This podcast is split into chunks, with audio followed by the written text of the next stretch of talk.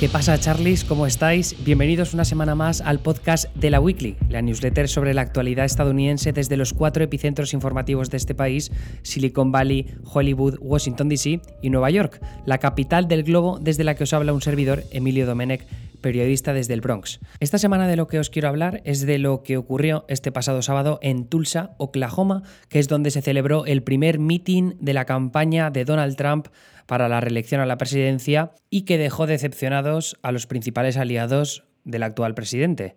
¿Por qué? Pues porque la asistencia dejó bastante que desear, al menos con respecto a las expectativas que puso la propia campaña de Trump.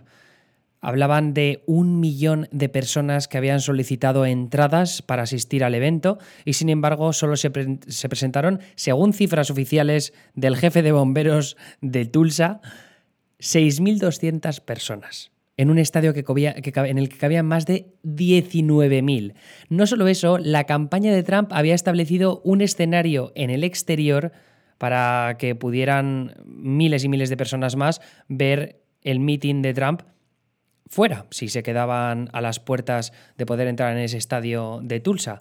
Así que al final lo que ha ocurrido es que ha sido un evento mega decepcionante para la campaña de Trump, que había prometido cientos de miles de posibles asistentes.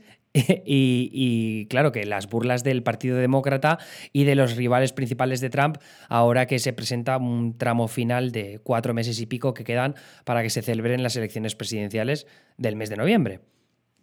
Y os quería hablar de, este meeting en específico porque me parece que ilustra bastante bien todas las crisis que se están viviendo al mismo tiempo en este país. Yo en, la newsletter os hablo, os hablo, más específicamente del titular eh, quizá más sensacionalista, pop cultural de, de todo lo que tiene que ver con este meeting, que es lo que ha pasado con los chavales de TikTok y los fans de las bandas K-pop, ¿no? Las bandas surcoreanas. Porque me parece muy guay explicarlo en concreto y que tengáis algunos enlaces para haceros una idea de qué es lo, lo que ha ocurrido. Pero el resumen básico de lo que cuento en la newsletter es que esas previsiones de que iban a asistir o querían asistir cientos de miles de personas al, evento tienen que ver con eh, las entradas que solicitaron miles, en este caso parece que cientos de miles de chavales, adolescentes, que se han organizado a través de redes sociales como TikTok, pero luego también en Twitter, en Instagram y en Snapchat. ¿Cómo empezó todo? Nadie lo sabe con certeza, pero lo que parece es que a través de vídeos de TikTok hubo mucha gente que empezó a publicar eh, información sobre el meeting diciendo, oye, se puede registrar cualquier persona con un número de teléfono, te dan dos entradas, luego lo único que tienes que hacer simplemente es no asistir al evento, es decir, no desplazarte hasta Tulsa, pero por otro lado también eh, denegar a la campaña de Trump a que te a que te aburran con, con, información, publicidad de la campaña política. Porque aquí lo que pasa en Estados Unidos en España no sé si es de la misma forma, pero aquí en, cuanto mm, por ejemplo, te suscribes a una newsletter sobre los eventos de Joe Biden o sobre los eventos de Trump, que es algo que yo he hecho en el pasado, luego te inundan a correos electrónicos. O sea, si das tu número de teléfono es lo mismo, pero con mensajes de texto. O sea, te, te llenan de mensajes de texto con toda la información que tienes que saber sobre los últimos acontecimientos de la campaña. Yo ahora por lo menos solo estoy suscrito a los temas de prensa y por eso no, no, me como toda la mierda que le llega a una persona normal y corriente de, yo qué sé, de Alabama que quiere saber la última información de Trump. Al final, por esas vías es desde donde las campañas políticas piden dinero, donaciones a, a sus principales seguidores. Y es una de las formas, porque Trump tiene una base de seguidores bastante amplia y muy entusiasta, es la forma con la cual Trump ha conseguido a lo largo de los últimos años llenar las arcas de pasta que tiene en estos momentos para enfrentarse a la campaña a la reelección. Ahora, eh, o sea, eh, creo que es algo de lo que he hablado en este podcast en el pasado, pero una de las ventajas que tiene Trump con respecto a Joe Biden, su rival demócrata, es que tiene más dinero en el banco para poder gastárselo en publicidad, ya sea a través de redes sociales como Facebook o de televisión. Esta semana, de hecho, me parece que ya hay una inversión por parte de Trump en los cientos, de, cientos de miles de dólares en algunos estados que van a ser importantes de cara a las elecciones de noviembre. Y ya digo que, Trump se está gastando mucho dinero para, para poder empezar a contraatacar a la campaña que ha hecho Biden a lo largo de las últimas semanas. Pero volviendo al meeting, ¿qué es lo que pasa? Que en principio se iba a celebrar el 19 de junio el viernes pasado. El 19 de junio aquí se conoce como Juneteenth, es decir, una mezcla entre 19th, que es el número 19, y June, el mes de junio. El 19 de junio se celebra, es un aniversario porque fue la última vez que oficiales del gobierno estadounidense de, en, aquel año, en 1865, anunciaron el fin de la esclavitud. Y esto fue porque un general con sus soldados se desplazó hasta una zona eh, bastante alejada de Texas, del estado de Texas, para decir que los esclavos ya eran libres por la proclamación de la decimotercera enmienda de la Constitución estadounidense que permitía que los, que los esclavos fueran liberados. Entonces ya digo que ese fue una fecha mm, clave para la comunidad afroamericana en Estados Unidos y por tanto eh, desde entonces, bueno, desde hace mm, varias generaciones se celebra esa fecha del Juneteenth. ¿Qué es lo que pasa? Que Trump iba a celebrar el meeting en el 19 de junio en un momento político muy grave por todas las protestas que está habiendo, en especial por parte de la comunidad afroamericana y por todo este movimiento del Black Lives Matter, las vidas negras importan, por la muerte de George Floyd a manos de la policía, también de otras mm, personas afroamericanas como Breonna Taylor en... Eh, ¿Qué ciudad era? Perdón, que siempre, es que siempre me confundo con Louisville, en Kentucky, que siempre la confundo con San Luis, Missouri, no sé por qué. En fin, ya digo que lo, que lo que pasaba es que había polémica porque decían, ¿por qué, hace Trump celebrando justo en esta fecha cuando es una figura tan controvertida, sobre todo para la, para la comunidad afroamericana y para los activistas que estos días han salido a las calles cuando lo único que ha intentado hacer Trump es antagonizar a estos manifestantes, tildarlos de violentos, de turba, de... Decía que son... Eh, están las, las manifestaciones y los saqueos y la violencia están organizadas eh, todo, o sea, todo eso está organizado por Antifa, ¿no? que es este movimiento así mm, sin, que no está centralizado, que no tiene un líder concreto. Y ya digo que por parte de la campaña de Trump y por parte también de mucha gente de derechas dicen que Antifa está detrás de, todo, de toda la violencia que se ha visto a lo largo de las últimas semanas. No, no demasiado en las últimas semanas, sino más al principio de las protestas, sobre todo en ciudades como Minneapolis, los saqueos que vimos a lo largo y ancho del país mm, en esos primeros días de caos, pero que es algo que ya no se ha visto tan a menudo, ya digo, en las últimas semanas. Sí que se han visto cómo se tiran estatuas y tal, que es algo que quiero atajar en, quizá la semana que viene, a ver si puedo hacer un vídeo para Neutral sobre ese tema, porque me parece muy interesante. Pero volviendo a lo del Juneteenth, no solo estaban preocupados los activistas o, estaban indignados por el hecho de que Trump quisiera celebrar el mitin en esa fecha, sino también dónde lo celebraba. Lo quería celebrar, lo, bueno, lo ha celebrado en la ciudad de Tulsa, en Oklahoma, que en 1921 se produjo la conocida como masacre racial de Tulsa, porque hubo un ataque por parte de blancos contra una comunidad afroamericana bastante pudiente que había en uno de los barrios históricos ahora de la ciudad de Tulsa, que en su momento, a primeros de siglo, era conocido como el Black Wall Street, porque era una, eh, un barrio ya digo, de una clase media alta, alta, emergente afroamericana, que fue pues, atacada por, por un montón de blancos. Yo, si no me equivoco, eh, en, esos los primeros años 20 fue cuando se produjo ese resurgir del Ku Klux Klan en, los estados del sur de Estados Unidos y me parece que tiene que ver un poco el ataque racial con aquello. Aunque tampoco me he mirado muy bien la historia. Pero vamos, que lo único a lo que quería llegar es que la indignación parte de que se celebrara el mitin en ese 19 de junio viernes por el Juneteenth, pero también en una ciudad como Tulsa que tiene una carga histórica y racial tan fuerte. Ahí en la masacre murieron eh, depende de a quién le preguntes, entre unas pocas decenas de personas y unas pocas cientos de personas mm, afroamericanos a manos de blancos. Así que al final lo que pasó es que las presiones provocaron que Trump cambiara la fecha y en vez de celebrarlo el 19 de junio, lo celebrara el meeting el 20 de junio, día sábado, que es lo que ha terminado ocurriendo. Pero eso no impidió que durante unos cuantos días hubiera bastante polémica por la celebración del meeting y por tanto se empezaron a ver vídeos en TikTok uno que es especialmente viral y que sigue en activo, ahora explicaré por qué hay algunos que no siguen en activo, pero es de una señora que se hace llamar a sí misma como la abuela de TikTok y ella se grabó en un vídeo explicando por qué eh, a qué se debía la polémica en lo que respecta al Juneteenth, ya que se celebrara el mitin ese día, pero también qué es lo que podían hacer eh, sus seguidores para trolear a Trump. Y el resultado pues era meteos en la página web de la campaña de Trump, registraros para el evento con vuestro teléfono móvil, porque así os darán un código y os darán dos entradas. que son falsas porque no vais a ir. Y luego, por otro lado, si os llega algún mensaje de la campaña de Trump a vuestro móvil, simplemente tenéis que escribir stop y os dejarán de enviar mensajes. Que eso es cierto, porque es verdad que a veces aquí en Estados Unidos me llegan mensajes de de alguna campaña publicitaria y te dicen, si quieres que te paremos de enviar mensajes, pon stop y paran. Pues porque legalmente se supone que están obligados a ello.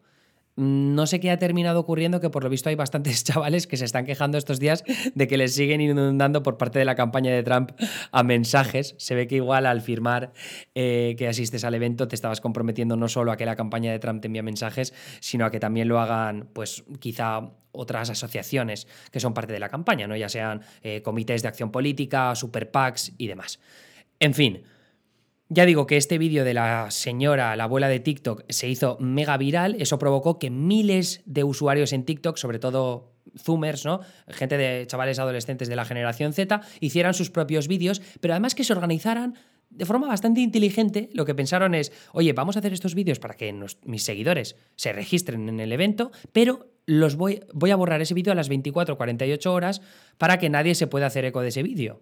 Entonces, de esa manera, un poco están borrando sus huellas y así eh, los medios de comunicación o los reporteros, periodistas que se dedican a analizar esto, este tipo de iniciativas en redes sociales, pues no lo puedan contar en, en, los medios de comunicación. Entonces, de esa manera, la campaña de Trump no, no sabe qué es lo que está ocurriendo de verdad, por qué hay tantas solicitudes para pedir entradas y simplemente van a coger la información como tal, van a coger los datos brutos y van a decir, mira, tenemos un millón de solicitudes de entradas para venir al meeting, que es exactamente lo que ocurrió. De hecho, hay un vídeo que os enlazo en la newsletter en el que podéis ver cómo miembros de la campaña de Trump, también aliados como el gilipollas subnormal de Charlie Kirk, que es un, un tío bastante joven que tiene un, grupo, una asociación que se llama Turning Point USA, que es como un típico grupo de gente joven ultraconservadores en Estados Unidos, súper pro-Trump, pese a que es cierto que antes no lo era tanto, pero en cuanto pasó las elecciones de 2016 se convirtió de repente en una voz súper pro-Trump. Vamos, es un troll de primer nivel, un demagogo también de alto standing. Así que si queréis pasaros por su perfil es bastante patético.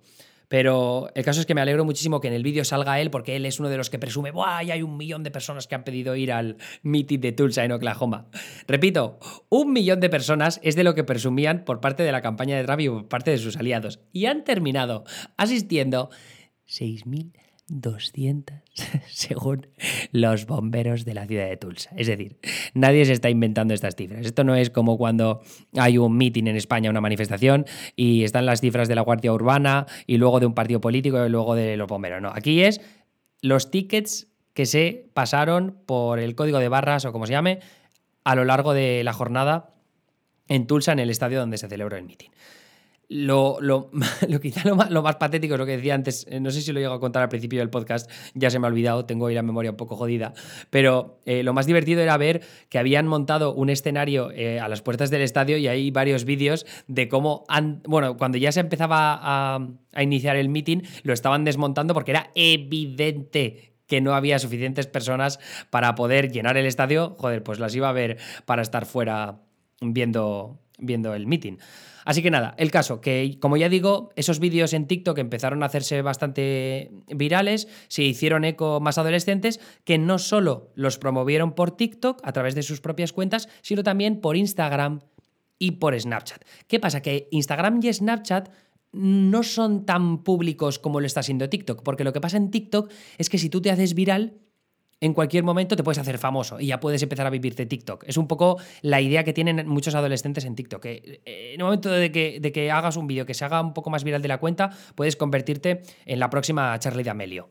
Pero en Instagram y en Snapchat no es lo mismo. En Instagram y Snapchat son dos redes sociales que los adolescentes en estos momentos lo usan más para estar en contacto con sus amigos cercanos. Y Snapchat, eh, no nos engañemos, en su momento eh, muchos adolescentes lo usaban para enviarse fotos guarrillas que se extinguían a, los pocos minutos o a los segundos, al, momento de verlo, de ver esa imagen. Así que ya digo que esas redes sociales, en lo que respecta a los adolescentes, sí que eh, en, muchos casos son más redes sociales privadas porque tú tienes tus stories que las compartes solo con los amigos porque tienes, tienes tu red social privada. Y en Snapchat pasó lo mismo. Entonces, claro, era eh, gente que compartía con sus amigos, decir, oye, registraos para el evento, poned vuestro número de teléfono y luego haced todo este proceso para que no se envíen propaganda política. Bueno, pues esto, el caso es que se ha, se ha, salido de madre clarísimamente y tienes no solo usuarios en TikTok, sino también adolescentes en Instagram y en Snapchat que se registraron. No conformes con eso, los fans del K-Pop, las bandas surcoreanas de música, Em, que son una fuerza acojonante a todos los niveles, pero sobre todo en Twitter, lo que consiguieron también es crear eh, el, fenómeno este, es sumarse a la iniciativa para registrarse al evento. Lo que ha pasado con las bandas de K-Pop, y es algo que conté en una newsletter de hace dos o tres semanas, es que eh, últimamente lo que están haciendo es meterse bastante en... Eh, pues sucesos políticos en Estados Unidos y joder en específico a la derecha pro-Trump y en este caso a todo lo que tenga que ver con el movimiento Black Lives Matter, a favor del movimiento de Black Lives Matter. Eh, uno de los ejemplos paradigmáticos de lo que ha ocurrido en las últimas semanas es que el hashtag White Lives Matter lo colapsaron de, vídeos fancam, que los vídeos fancam son esos vídeos en los que se ve a un solo cantante o bailarín de un grupo de, de K-pop haciendo el gamba, bailando y cantando. Entonces tú te metías en White Lives Matter y en vez de ver comentarios racistas de seguidores de, de, Trump o simplemente de supremacistas blancos o de trolls de la derecha, pues lo que veías eran vídeos fancam de, de bandas K-pop. Eh, luego también otra cosa que ocurrió es que la policía de Dallas eh, mm, lo que hicieron fue crear una app para que ciudadanos de la ciudad subieran, sí, la verdad es que ciudadanos de la ciudad tiene bastante sentido, mm, subieran vídeos de posibles crímenes que se estuvieran produciendo y lo que hicieron los, los seguidores de las bandas K-Pop es publicar un montón de vídeos en la aplicación de de la policía de Dallas vídeos K-pop para colapsarla y por lo visto lo consiguieron. Al menos eso es lo que dicen ellos, es lo que alegan. Pero vamos, parece bastante evidente que si es una campaña concertada y al final esa aplicación cae, tiene que ver con ello. Y esto es un poco, ya digo, eh, en, apoyo al movimiento de Black Lives Matter y de ir contra la policía. En fin, ese es un poco el resumen de lo que ha pasado. Son todos estos frentes distintos que se alían para poder ir en contra de Trump y joderle el meeting. El meeting en realidad, y es algo que también comento en la newsletter, os doy algunos de, los diferentes mm, ejemplos que se han dado o excusas que se han dado de por qué eh, falló tanto, decepcionó la asistencia al meeting de Trump. Pero claro, hay que tener en cuenta que también influye que está la crisis pandémica todavía en marcha. Eh, Oklahoma es un estado, y en específico la ciudad de Tulsa, es una ciudad que ha sufrido repuntes en los últimos días, lo estamos viendo a lo largo del sur estadounidense, en estados como, como Alabama, como Luisiana, como Texas, como Florida. Oklahoma es otro, otro de esos casos. Así que la gente también ha ido con más miedo y tiene sentido de que no solo no se hayan presentado, sino que los que hayan ido lo hayan hecho tomando medidas extra. Porque es verdad que a veces sobre todo por lo que vemos en redes sociales de vídeos que se hacen virales de gente que va con parafernalia de Trump, se puede llegar a la conclusión de que todos los seguidores de Trump no quieren llevar mascarilla, todos los seguidores de Trump no, les da igual mantener la, distancia de seguridad, todos los seguidores de Trump mm, que se creen que el coronavirus es una cosa que ha montado Bill Gates para meternos chips a todo, a todos, pero eso no es exactamente la realidad. Eh, lo que ha pasado con el coronavirus es que es una, o sea, una pandemia tan generalizada que hay montones de seguidores de Trump que tienen familiares o amigos que han sufrido el coronavirus, que han podido ser ingresados o incluso que han muerto. Así que uno de los artículos que os enlazo, que es de Dave Wigger en el The Washington Post, que él estuvo en Tulsa este fin de semana, y lo que contaba es que cuando hablaba con la gente que estaba esperando en la cola del estadio de Tulsa donde se celebró el meeting, es que había muchos seguidores de Trump que estaban preocupados por el coronavirus, pero que en cualquier caso habían, se habían presentado pues porque no querían perderse la oportunidad de estar cerca de su ídolo ¿no? o de su presidente. Así que ya digo que siempre es muy malo generalizar, yo es algo que hacía bastante en el pasado y de lo que me arrepiento y he intentado mejorar mucho en los últimos años y creo que con los seguidores de Trump es algo que pasa muy habitualmente porque creo que a lo largo de las, de las campañas, de los mítines que se han celebrado en los últimos años, se han visto cosas muy feas en los mítines de Trump. Eh, por ejemplo, mm, merchandising de QAnon, que es esta teoría de la conspiración loquísima que he hablado alguna vez sobre ella en el podcast, este fin de semana, en, el meeting de Trump, se impedía, o al menos esto es lo que cuenta Dave Wiggle en The Washington Post, y lo que contaban algunos seguidores de Trump, es que no les dejaban entrar con merchandising que fuera muy evidente a favor de QAnon. Yo creo un poco para mm, impedir que luego los medios de comunicación se hicieran eco de ello, dijeran, bueno, es que mira quién va al meeting de Trump, ¿no? Tampoco eh, como merchandising evidentemente racista o que contuviera palabras mm, malsonantes como fuck y cosas así.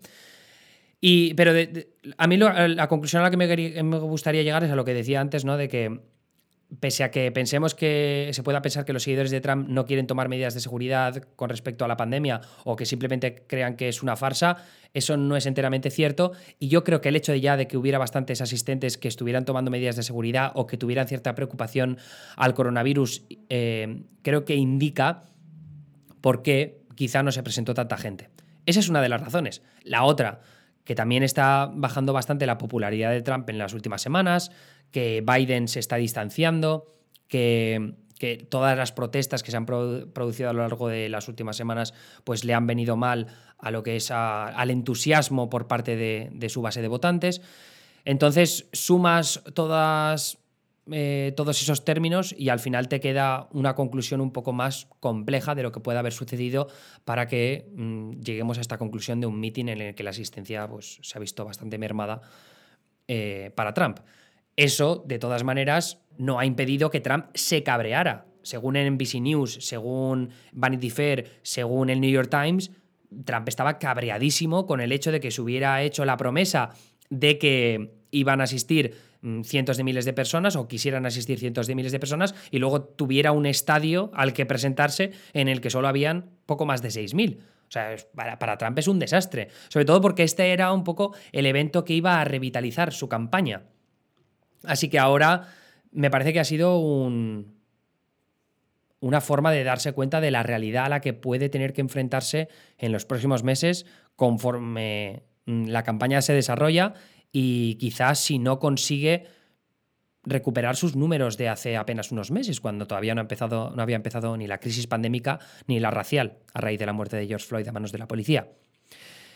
De todas formas, mm, no sé cuáles son las consecuencias directas que pueden mm, ocurrir a raíz de este meeting. Es cierto que Brad Parscale, que es el manager de la campaña de Trump, que fue una de las figuras imprescindibles para entender el éxito de Trump en la campaña de 2016, porque él es un poco el que manejó toda la estrategia tan exitosa de redes sociales en aquella campaña contra Hillary Clinton. Es decir, fue, él fue el que al que se le atribuye esa campaña eh, tan, que acumuló tantos logros a la hora de retratar a Hillary Clinton como una corrupta y luego también llegar a todas esas comunidades que luego al final se volcaron con Trump, ¿no? Esas comunidades blancas de sin estudios universitarios, que es ese demográfico que apoya tanto a Trump en estados como Michigan, como Pensilvania y como Wisconsin, que terminaron inclinando la balanza del lado de Trump, robándole esos estados a, los demócratas, estados que habían ganado en 2000, perdón, 2012 contra Mitt Romney por parte de Barack Obama, que luego Hillary Clinton perdió contra Trump en 2016.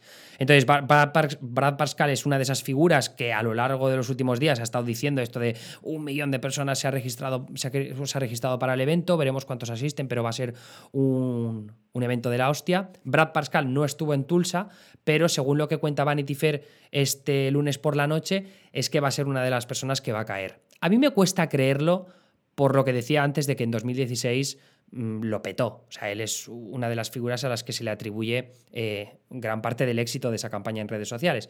Así que ya digo que me cuesta un poco creer que vaya a dimitir, pero en cualquier caso, o sea, es, es un fracaso estrepitoso lo, de, lo del meeting. Y ese es un poco el resumen de lo que os quería contar hoy. Eh, ya veremos las consecuencias políticas, pero por el momento Trump está muy cabreado y con razón, yo también lo entendería, porque al final es culpa de sus asesores, no es culpa suya. Culpa suya un poco por siempre comprarle cualquier argumento que le ponga en buen, en buen lugar y luego exagerarlo todo cuando habla delante de las cámaras. Pero lo que sí que es cierto, por ejemplo, es que Fox News dice que ha batido el récord de audiencia de toda su historia en un sábado con la retransmisión del meeting. No es ninguna tontería eso.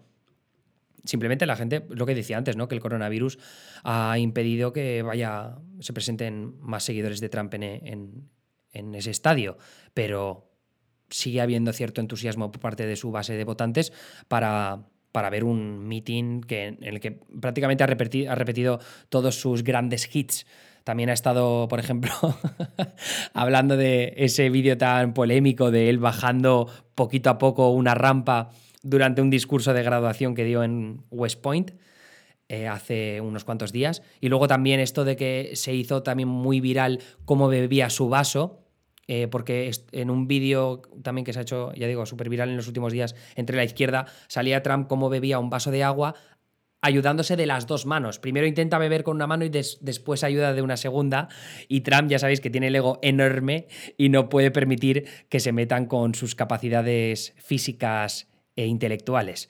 Además, como él está intentando retratar a Biden como Sleepy Joe, como e, ese viejo que no se entera de nada, que está prácticamente demente, pues entonces él no puede ser retratado de la misma forma, pese a que prácticamente tengan la misma edad los dos. Así que yo creo que está indignándose bastante con este tema y vamos a ver a Trump intentando defenderse de ese tipo de ataques a lo largo de las próximas semanas. En fin, va a ser una campaña presidencial muy divertida porque vamos a tener a dos ancianos echándose mierda el uno para el otro para ver quién es el que no se queda dormido.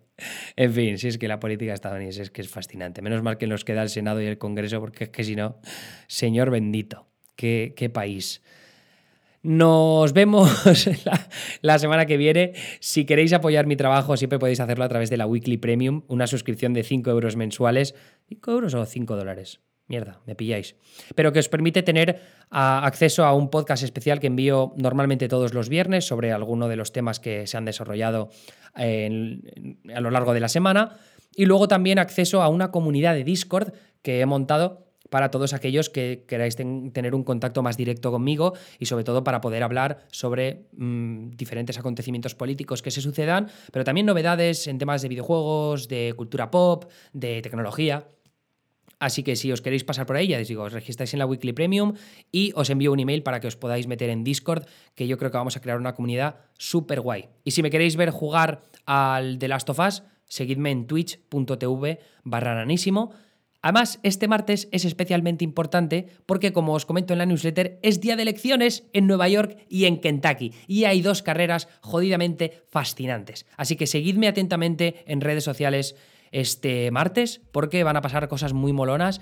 Hay, ya digo, dos carreras, una en un distrito de Nueva York y otra en el Senado en Kentucky, que puede ser el futuro del movimiento progresista dentro del Partido Demócrata está en juego. Así que ya digo, muy atentos a mis redes sociales y en twitch.tv barra nanísimo, donde haré un directo especial sobre todo este tema.